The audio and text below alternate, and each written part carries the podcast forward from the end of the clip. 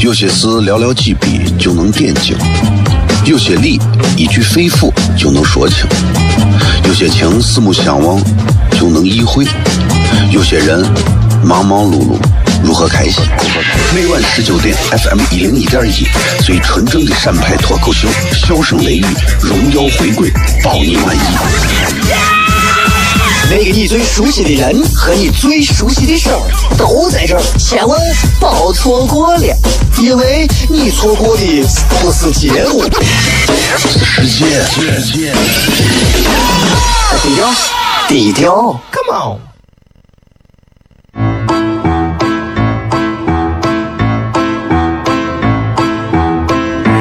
作为一个女人，这辈子最大的追求，不就是自己幸福、有人疼吗？虽然我还不到三十岁，但是我也心脏因为的男人呀。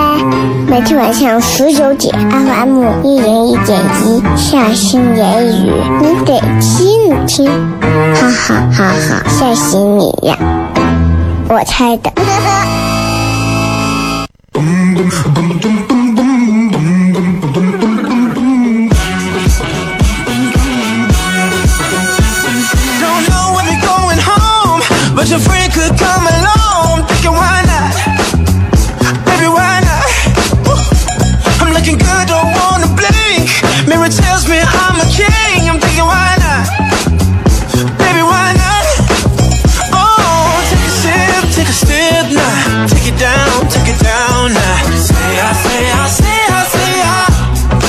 Hello，各位好，这里是 FM 一零一点一陕西秦腔广播西安论坛，周一到周五的晚上的十九点到二十点，为各位带来这一个小时的节目，名字叫做《笑声雷雨》。大家好，我是小雷。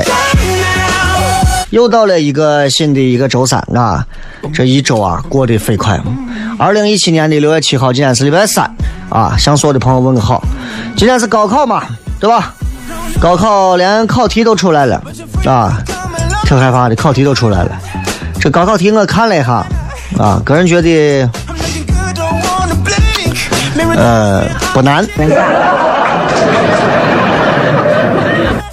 啊，我反正觉得就就还好嘛，有啥难的嘛？就是就是就是所谓的就是考试这种事情，对我来讲，我觉得就是一个所谓的一次检验啊。这我觉得现在的考试跟过去比啊，现在的这个考试越来越有意思了，越来越好玩了。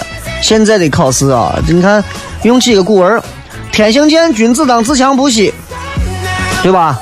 鲁迅的一些话啊，别人的一些话啊，我觉得用这些话，然后来串成整个一篇文字的内容，现在更考验孩子们的很多综合素质。我就比过去那会儿啊，我们座位打开，我的母亲，我有啥好写的啊？我妈我有啥好写的啊？我的父亲有啥好写的？写到头，对吧？我也不能想象出来，我没有任何发挥的空间啊！我妈每天是飞着去上班的，对吧？所以我觉得现在的这个高考啊挺有意思。当然，明天还有一天考试啊，大家继续再接再厉，加油！我不知道有多少高考的娃们这会儿还是家长允许你听一会儿广播，如果你能听到啊，小磊在这儿祝所有的高考考生就是考出自己的水平啊。即便这一次考的水平你觉得不好，个人认为，呃，除非你抱定了某一个很坚定的目标，否则我个人认为可以继续往下走，没有必要一定要留在像很多人说复读啊或者咋啊。我说了，除非你抱有某一些特定的目标，比方我要上清华、上北大、上某个学校啊，那我就是要一定要重新考一次，可以。否则的话，我个人建议就是，其实人生的路还有很多啊，未必说是 repeat 一次啊才是最好的，对吧？总而言之，把所有的话送给每一位朋友，送给所有的朋友。人生的路只有一次，希望大家都能走得快乐，走得开心。今天的微博互动话题是聊一个一句话说一下你和高考的一个故事。咱们接着广告，回来之后再片。有些事寥寥几笔就能点睛，有些理一句肺腑就能说清，有些情四目相望就能意会，有些人忙忙碌碌如何开心？每晚十九点，FM 一零一点一，最纯正的陕派脱口秀，笑声雷雨，荣耀回归，包你满意。那个你最熟悉的人和你最熟悉的事儿都在这儿，千万别错过了，因为你错过的不是节目，世界，低调，低调，Come on。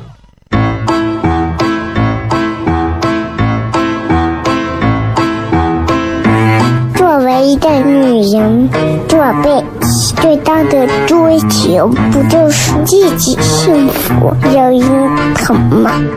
虽然我还不到三十岁，但是我也心脏因为的男人呀。每天晚上十九点，FM 一人一点一，下心言语，你得听听，哈哈哈哈，吓死你呀！我猜的。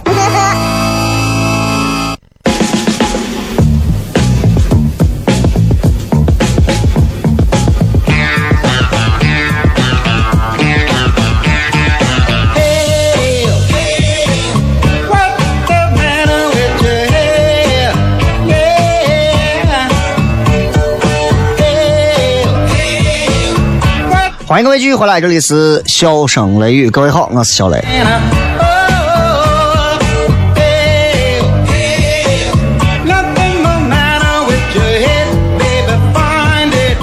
今天这个高考啊，然后作文啊啥的，今儿今天想看有时间的话，没有时间的话就明天。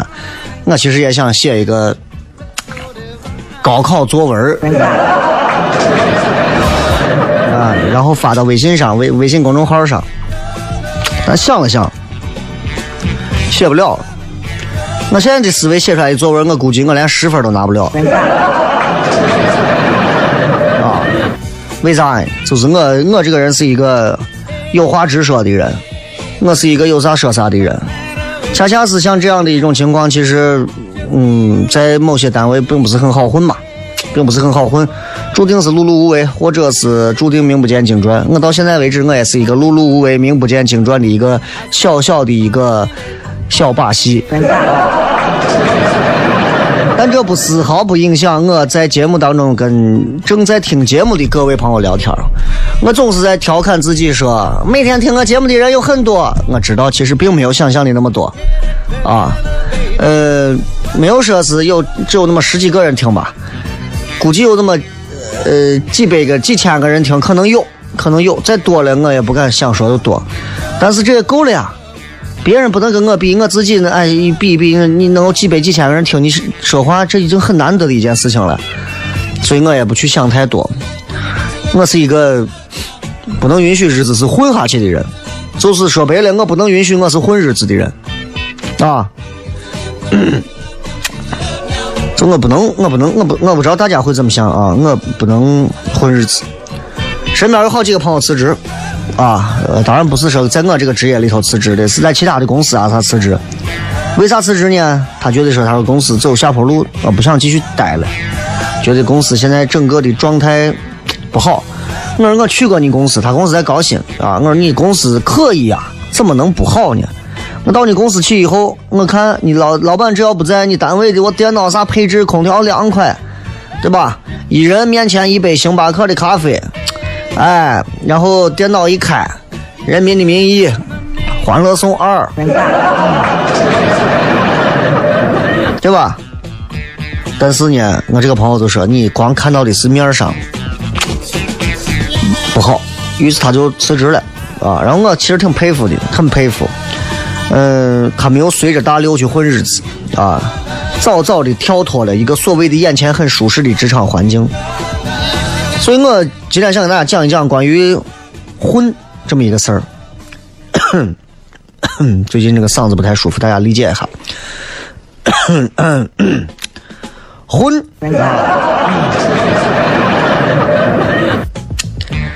呃，看咋混啊？我院子以前有一个中年男的，中老年啊，反正现在应该年龄也不小了。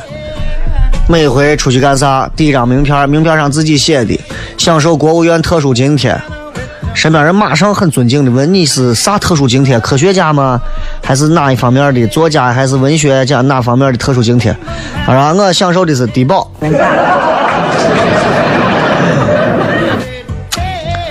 我跟你讲，所谓的职场，咱们简简单聊两句职场的事情啊。刚好，反正高考完，你们也很多人就上大学了嘛。大学之后，你们也会知道职场。职场是啥？职场就是一个价值交换中心啊。在这个地方，每个人的价值都可以拿出来称一下，然后换上一个等值的自己想要的东西。所以你说是等值，其实就是一个，并不是一个特别等值的东西，对吧？有时候老板可能给某个人的钱多了，有时候老板给某个人钱少了，可能给那个钱少的人，恰恰他不该给那么点儿，恰恰给多的那个人，恰恰他也不该给那么多。所以理论上来说，老板永远可以花更少的钱请到比你好的人，而你也永远可以找到比现在更适合自己、钱又多的工作。记住，各位不要着急辞职，我说的是理论上。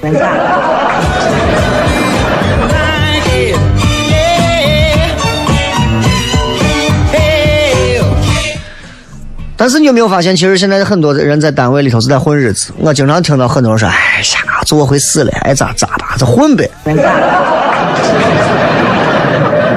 混呗。”这句话经常在我脑边有啊，耳边经常会响起说：“哎呀，小来，我跟你讲，哎，你都不要在我天天抱怨了，抱怨啥嘛？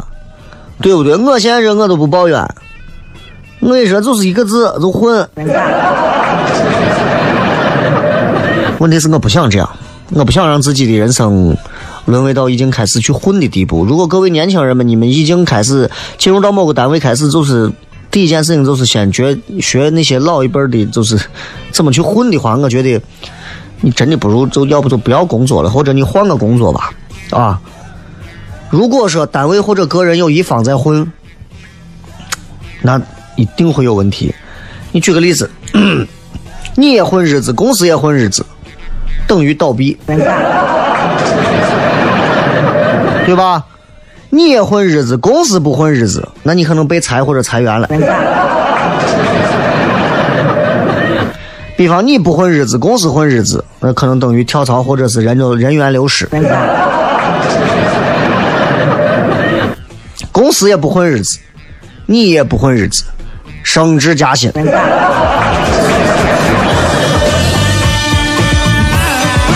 所以你仔细想，不管是公司还是个人，你长期来看啊，不管对方混不混日子，自己不混日子，总是更划算的，对吧？当然有人可能会说，哎，你讲的我可能公司小或者公司风气不好，也没有见不混日子有啥发展机会嘛。我觉得有时候人啊，很容易被自己被所谓的一叶遮目，很多时候被一片树叶就遮住眼睛了。其实有时候跳到自己的单位、公司之外的圈子，从整个行业或者整个职场的范围去俯视，你可能能得到一个完全不同的一个结论。今天这个直播间空调开的有点凉啊，我我我等下叫我找个披肩给我五秒。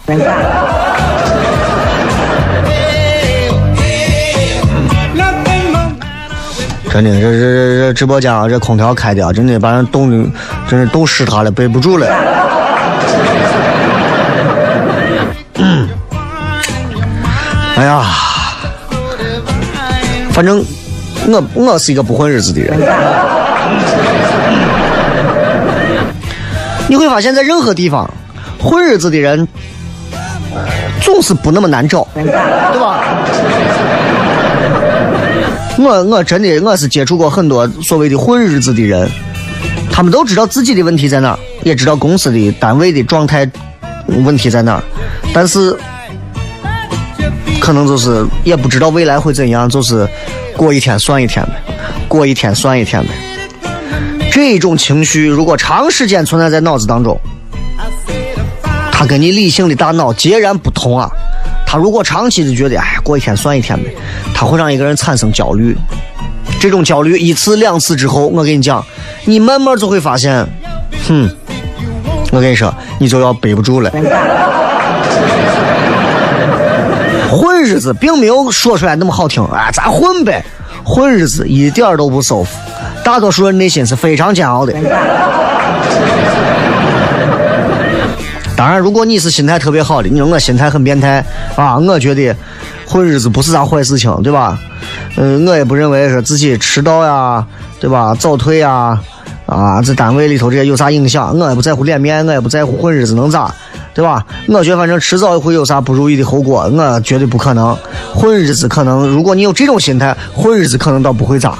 但是像我们这种稍微大多数人神经没有那么大条的，啊，可能就是会看到一点朦胧的、模糊的远期后果。就可能，比方说，你看有的跟我癌症晚期病人一样，都知道自己未来反正是肯定是倒着拿手指头倒数的，可以尽情享受余生，但是与随着死亡越来越近，焦虑是不可避免的，失眠呀啥呀都会来。我举的就是这个例子，所以我希望大家不是说不要混日子啊，就是希望大家身体健康嘛。有些事寥寥几笔就能点睛，有些理一句肺腑就能说清，有些情四目相望就能意会，有些人忙忙碌碌如何开心？每晚十九点，FM 一零一点一，最纯正的陕派脱口秀，笑声雷雨，荣耀回归，包你满意。那个你最熟悉的人和你最熟悉的事儿都在这儿，千万别错过了，因为你错过的不是节目，是世界。低调，低调，Come on。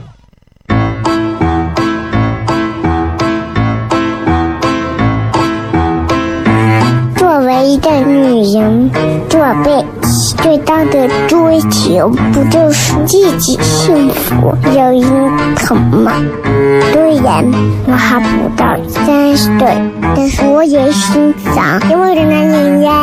每天晚上十九点，FM 一人一点一，下心言语，你得听听，哈哈哈哈，吓死你呀！我猜的。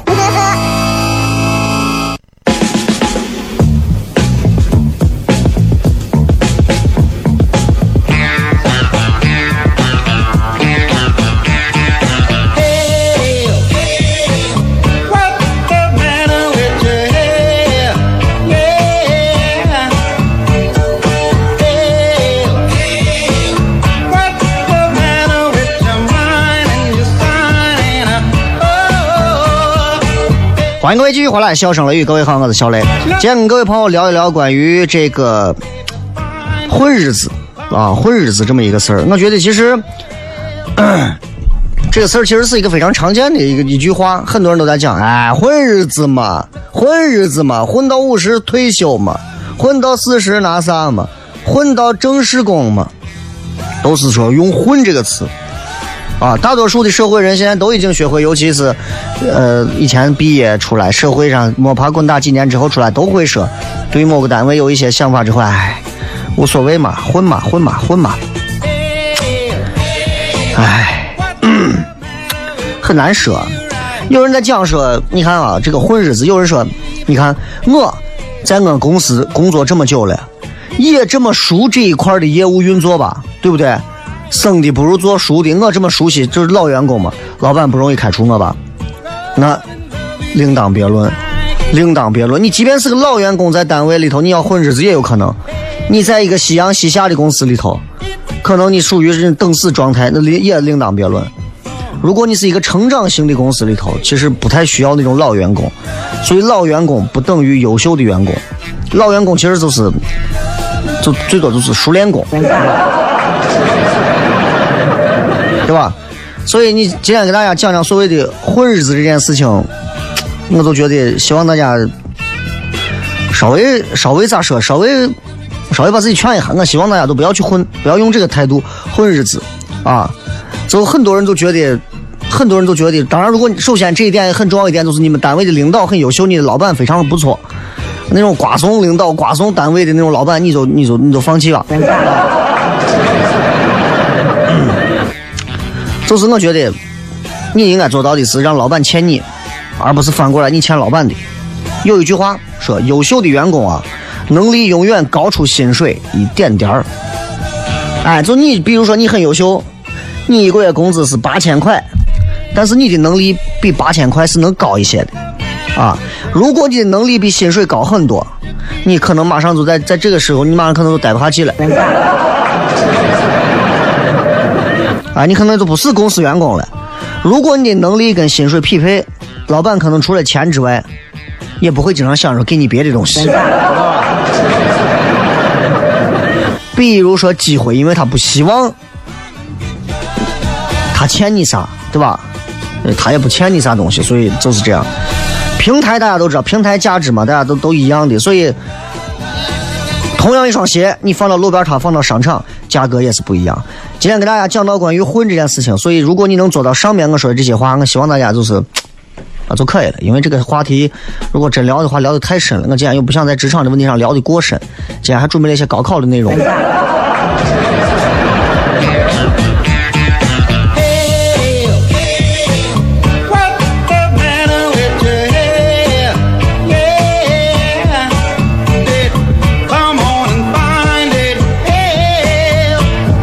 今天跟各位在这个 在这个微博当中互动聊的是高考有啥有意思的故事，有啥有意思的故事。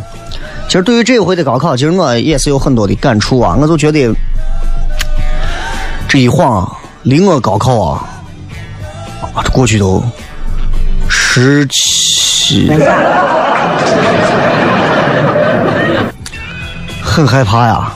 很害怕呀！我现在想一想，我都觉得我们今天在单位在一块坐到一块在聊聊关于高考的事情啊。我说，哎，你们这次高考是啥情况？你们当时高考是怎么怎么样？其实我说心里话，我已经记不太清我当时高考的那个样子了，因为每年高考都会有一些奇怪的现象出来，对吧？有时候有的高考高考完之后出来一个高考状元，然后有的人马上带带花轿，怎么怎么样？还有什么高考状元可以如何如何？啊，媒体过于捧高考的状元了。其实我觉得。一次高考可能是衡量出了很多的学子，啊，谁能选择了一所优秀的高校？对于高校来讲，这是特别好、特别公平的一个比赛，一个很好的一个测试。但是对于很多娃们来讲的话，其实你们不要把它当成是完全彻底改变人生命运的一次一次转折点就可以了。它是一个转折点，但它并不是一个唯一的转折点，一定记住这个就可以了。所以这个我也是给大家宽心啊，希望包括家长也啥的，回家之后就给自己娃说，你尽力考，考成啥样对不？爸妈又不会把你杀了熬着吃了，对吧？你放宽心就对了。哎，有时候这个当爹的不说不了，你让当妈的说；当妈说不了，你让人家当爷爷奶奶的说。啊，我觉得这高考现在其实已经，啊，已经这个做问题已经比以前我觉得要高尚。高深很多东西了。你看，你看现在这题出的，它考验了一个考验了一个学生的很多方面的能力，不光是单纯的对于这个古汉语呀啊古代的一些诗词方面的掌握能力，他还掌握到了包括说这个人对于某一些价值观、某一些理解方面的一些能力。那这个就就是跟脱口秀很像啊，这个就很像。你举个例子，如果让我写的话，他比方说说一些话题，我可能就会联系到联系到古代呀一些当官的事儿，我可能最后联系到男女之间的事儿。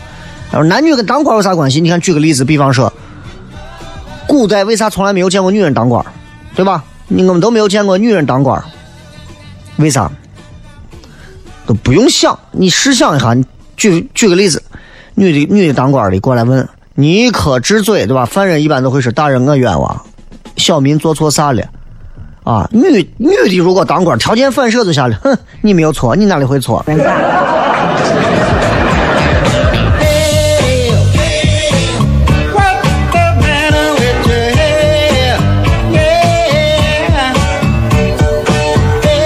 所以你想要是这个样子的话，你说那犯人得是都疯了。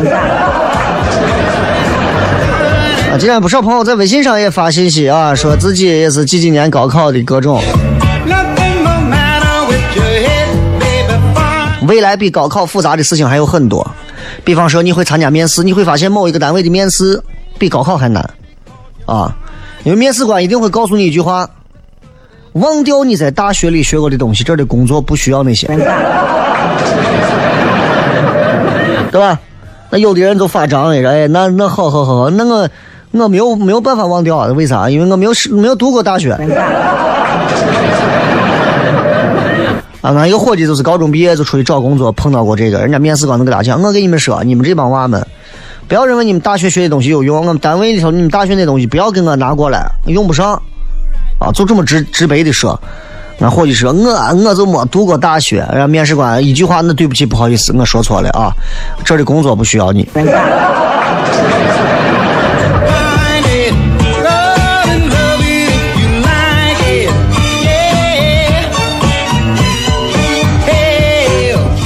很多朋友今天高考啊，这年轻娃们高考，这个成为了最近这两天的一个热门的事情，是吧？嗯，很多人觉得考试有运气。我跟朋友之前聊过这个事儿，说关于高考，我就想，我一定啊，我一定啊，高考啊，我一定是。啊，哪一门我运气好一点，我今天就能记的词儿多一些；运气不好，我记的词儿差一些。不要想那么多啊，对吧？你真的是凭实力。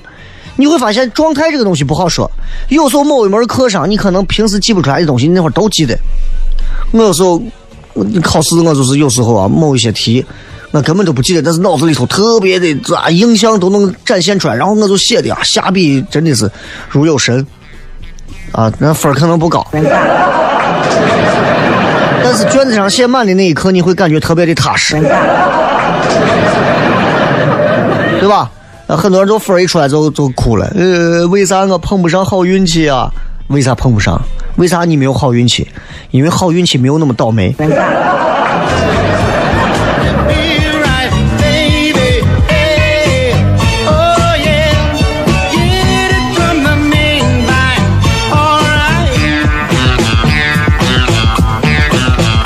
我们来看一看各位微信、微博上发来的一些好玩的话啊！微信、微博上发了一些，都是关于高考的，都是关于高考的。咱先看一看。这个说考完了没有后悔，老开心了；考不好也开心。对我来讲的话，我对于高考当时的一个印象就是，这个坎儿过了就过了，我绝对不会回头再来。这是我给自己当时一个最印象最深的一个一个提示啊！我说我绝对不会再来，因为考一次太累了。我特别佩服那些就是还能再考一次，又考一次，还考一次。我遇见过一个最厉害的，我反正是身边的朋友的，我听说过考七回、八回、九回的，啊！但是我觉得最最让我佩服，我身边有一个考了五回的，每回都在考。我我当时我还没有办法理解，我觉得这娃迟着呢。但是现在想想，我觉得这娃简直是心态简直是爆炸，太厉害了。我不行，我考完一次我就觉得就跟就跟就跟啥一样，就跟哎嗨，对吧？呃，亲爱的，我们两个结婚吧。好，不行，好，那就分手吧。就一目了然，我绝对不会有第三个结果。啊，嗯。葫芦娃说：“我以为雷哥今天会剑走偏锋，不聊高考这个话题，没想到雷哥不按套路出牌。我没有聊高考啊，我聊的是作文，对吧？我聊的是作文。我觉得高考作文是一个，真的是一个很有意思的一个东西。高考作文题，对吧？嗯，咱拿今天这个高考作文题来说，啊，你看，拿陕西的高考作文题来讲。”六个古诗句，选两个或者三个，自行立意，确定问题，自拟题目。第一个，天行健，君子以自强不息，周易。第二个，路从今夜白，月是故乡明，杜甫的。第三个，李清照的，何须浅碧深红色，自是华中第一流。第四个，寿光于庭湖建一堂，寿光于天下照四方为源的。第五个，必须敢于正视，这才可望，敢说敢想敢做敢当。鲁迅的。第六个，数分流人物，还看今朝，毛泽东。随便选上两个，把它哈拉成一段作文，我觉得对于一个成年人来讲的话，你觉得有难度吗？难度不大。首先是你如果不了解这几个古诗词，可能会有难度。但是其实，我觉得对于高考生来讲的话，这个难度应该不会太大，稍微有一些关联性啊。对于文字内容上有一些逻辑上的线条的一些规划，其实这个作文我觉得拿分非常简单。我其实还挺想写一个这样的作文的，尤其是鲁迅的这个。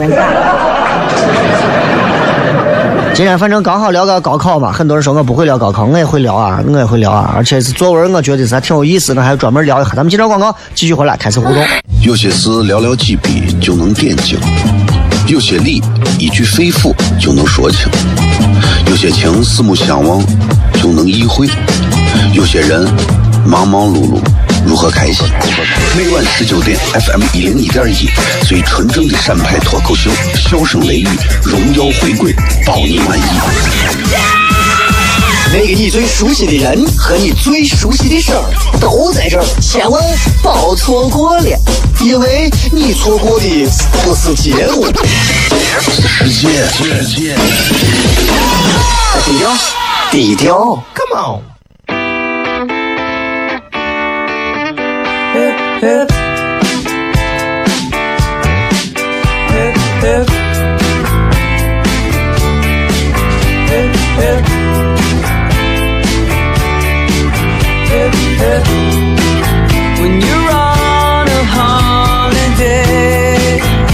欢迎各位继续回来，笑声雷雨啊！今天跟大家聊一聊关于混日子的一些事儿，在职场当中该不该混日子？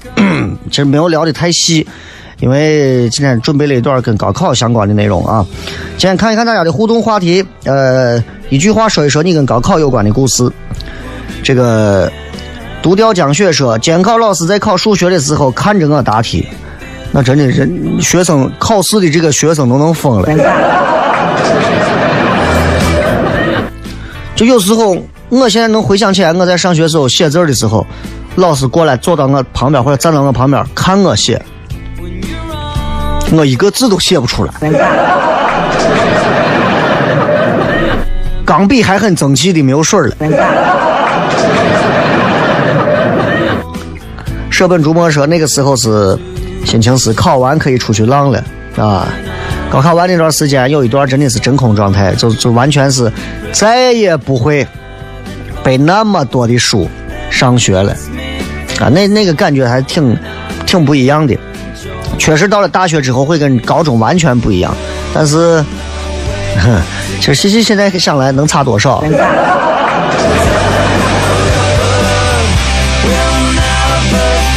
文先生说：“如果人生能倒叙着进行。”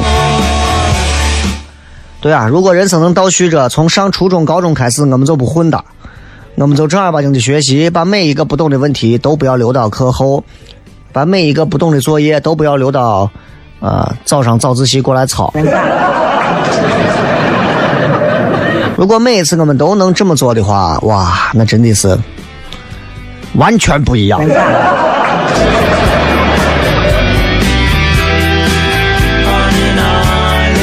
姓李的说，考了两次，学的比第一次好，考的比第一次还烂。这个就有点像墨菲定律了。有些时候你越怕啥越来啥，啊，就跟这个考驾照的这个文化课那个一样啊。然后拿电脑进去自己选题，选完之后出来一看，自己考了八十八分，差两分及格，咋办？哎呀，不考吧，不考一次，不考一次，不考一次。七十六分。说哎，咋可能嘛？不行不行，再来一次。七十五。孤独说，单身的姑娘别着急，只要保养好，老公在高考。啊，就这今天怎么这么流行这个东西？哎，你这个你们这个宣传的这个东西，真的是我觉得，嗯，就是高考生是根本没有心情在乎这个的。啊，可怜谁给我这碗饭说高考是被隔离了。二零一三年，二零零三年，啊，零三年那会儿闹非典，对吧？啊，那会儿稍微有一点跟非典有关的一点啥，真的那会儿隔离还是很严重的，啊，很严重的。我要跟今天一样，我咳嗽几下早就被带走了。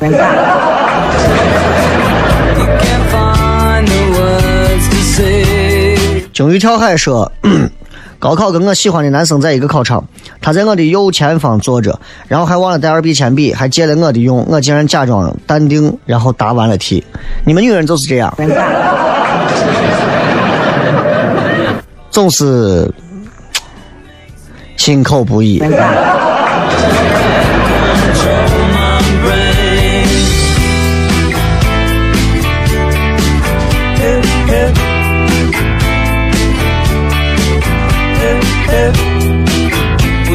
小跟班说：“亲爱的李华，下个星期四你又要给谁写信呢？是你的美国好基友戴维，还是你的英语老师，还是你给英语的报社投稿，或者是给外企写求职信？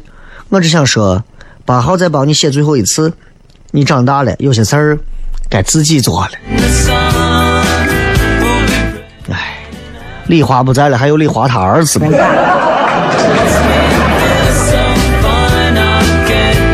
一场生活说，我考英语的时候睡着了，啊，睡着了，然后错过了这个睡过了考试，最后导致英语是最差的一门，不及格。你咋能心这么大呢？我是考语文的时候睡了。啊，当时前面的题答的飞快，啊，飞快的让我都简直没底。完了之后，我把高考的这个这个作文看了一遍，我觉得唉，胸有成竹，因为时间还早。比方说十点半才可以交卷，十一点才可以结束啊收卷子。我九点半九点半左右，我都已经把所有的题都写完了，就剩作文了。然后我当时想非常嚣张的当着监考老师的面，我假装趴在桌子上先休息一会儿。然后呢，我真的睡着了。醒来的时候十点半交卷，那会儿已经十点十五了。我花了二十五分钟的时间，疯狗一样的把作文写完。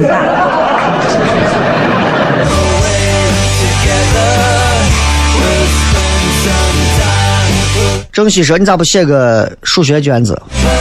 难成马了。数学卷子在我眼里更简单，为啥？因为你不懂的时候啥都简单。”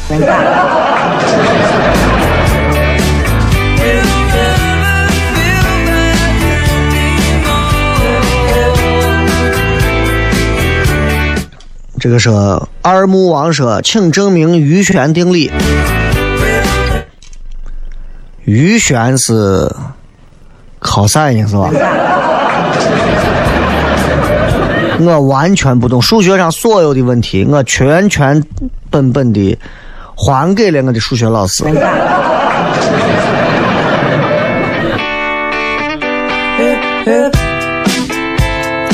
这个葫芦娃说，高考前的前一晚我基本上没睡，失眠啊，不是我不想飞，而是因为我一直觉得外面的上空飞机回飞机声音超大，震的我根本睡不着，我也不知道咋回事，难道是我太紧张，幻觉是幻听？就算那晚上没睡好，第二天照样考试，年轻真好。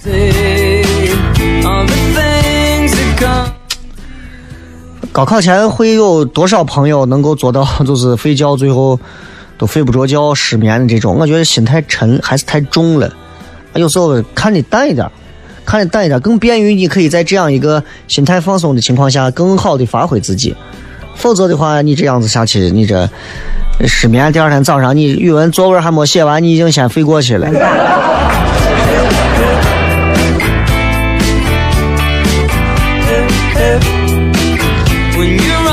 呃。弄说，我跟高考离得最近的一次，大概就是伙计高考完，我俩去把他班那个跌了一顿。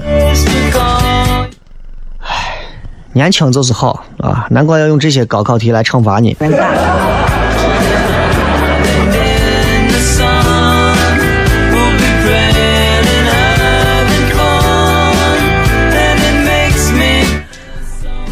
这个说雷哥啊，你喜欢吃海鲜不？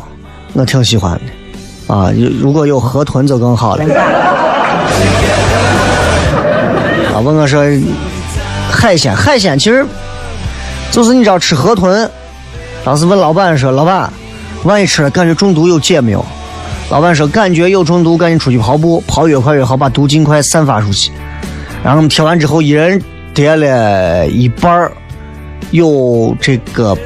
就是这个这个这个河豚，一人叠了一半，嘴里头塞，一边塞一边吃。一说，说刚老板的意思让我分析一下，这种意思啊，可能得是想让我们两个人有多远死多远，大概这个意思。跑得越快越好，不是有多远死多远的意思吗？好了，最后时间送各位一首歌，结束我们今天的笑声雷雨，我们下期再见。